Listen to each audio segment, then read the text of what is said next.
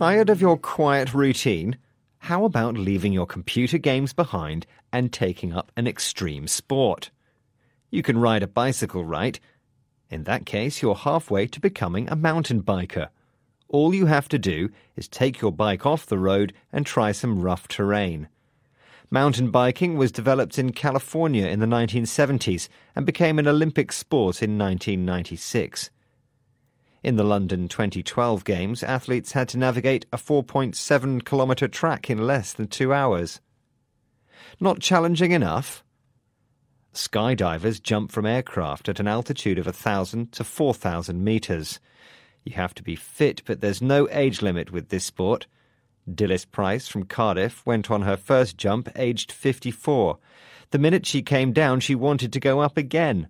I was hooked, said Dilys. Some adrenaline junkies are even bolder. They've invented base jumping, in which people leap from tall structures such as buildings or bridges with a parachute. Many of their stunts aren't legal, especially in urban areas. Dan Witchalls has jumped off the Shard, London's 310 metre high skyscraper, four times. He says base jumping is scarier than jumping out of a plane. In a plane, there's no perception of height, but when you're standing on the edge of the building, you can see people and cars. It makes it very real. It seems there's no lack of imagination when it comes to risking life to look cool and get the heart pounding.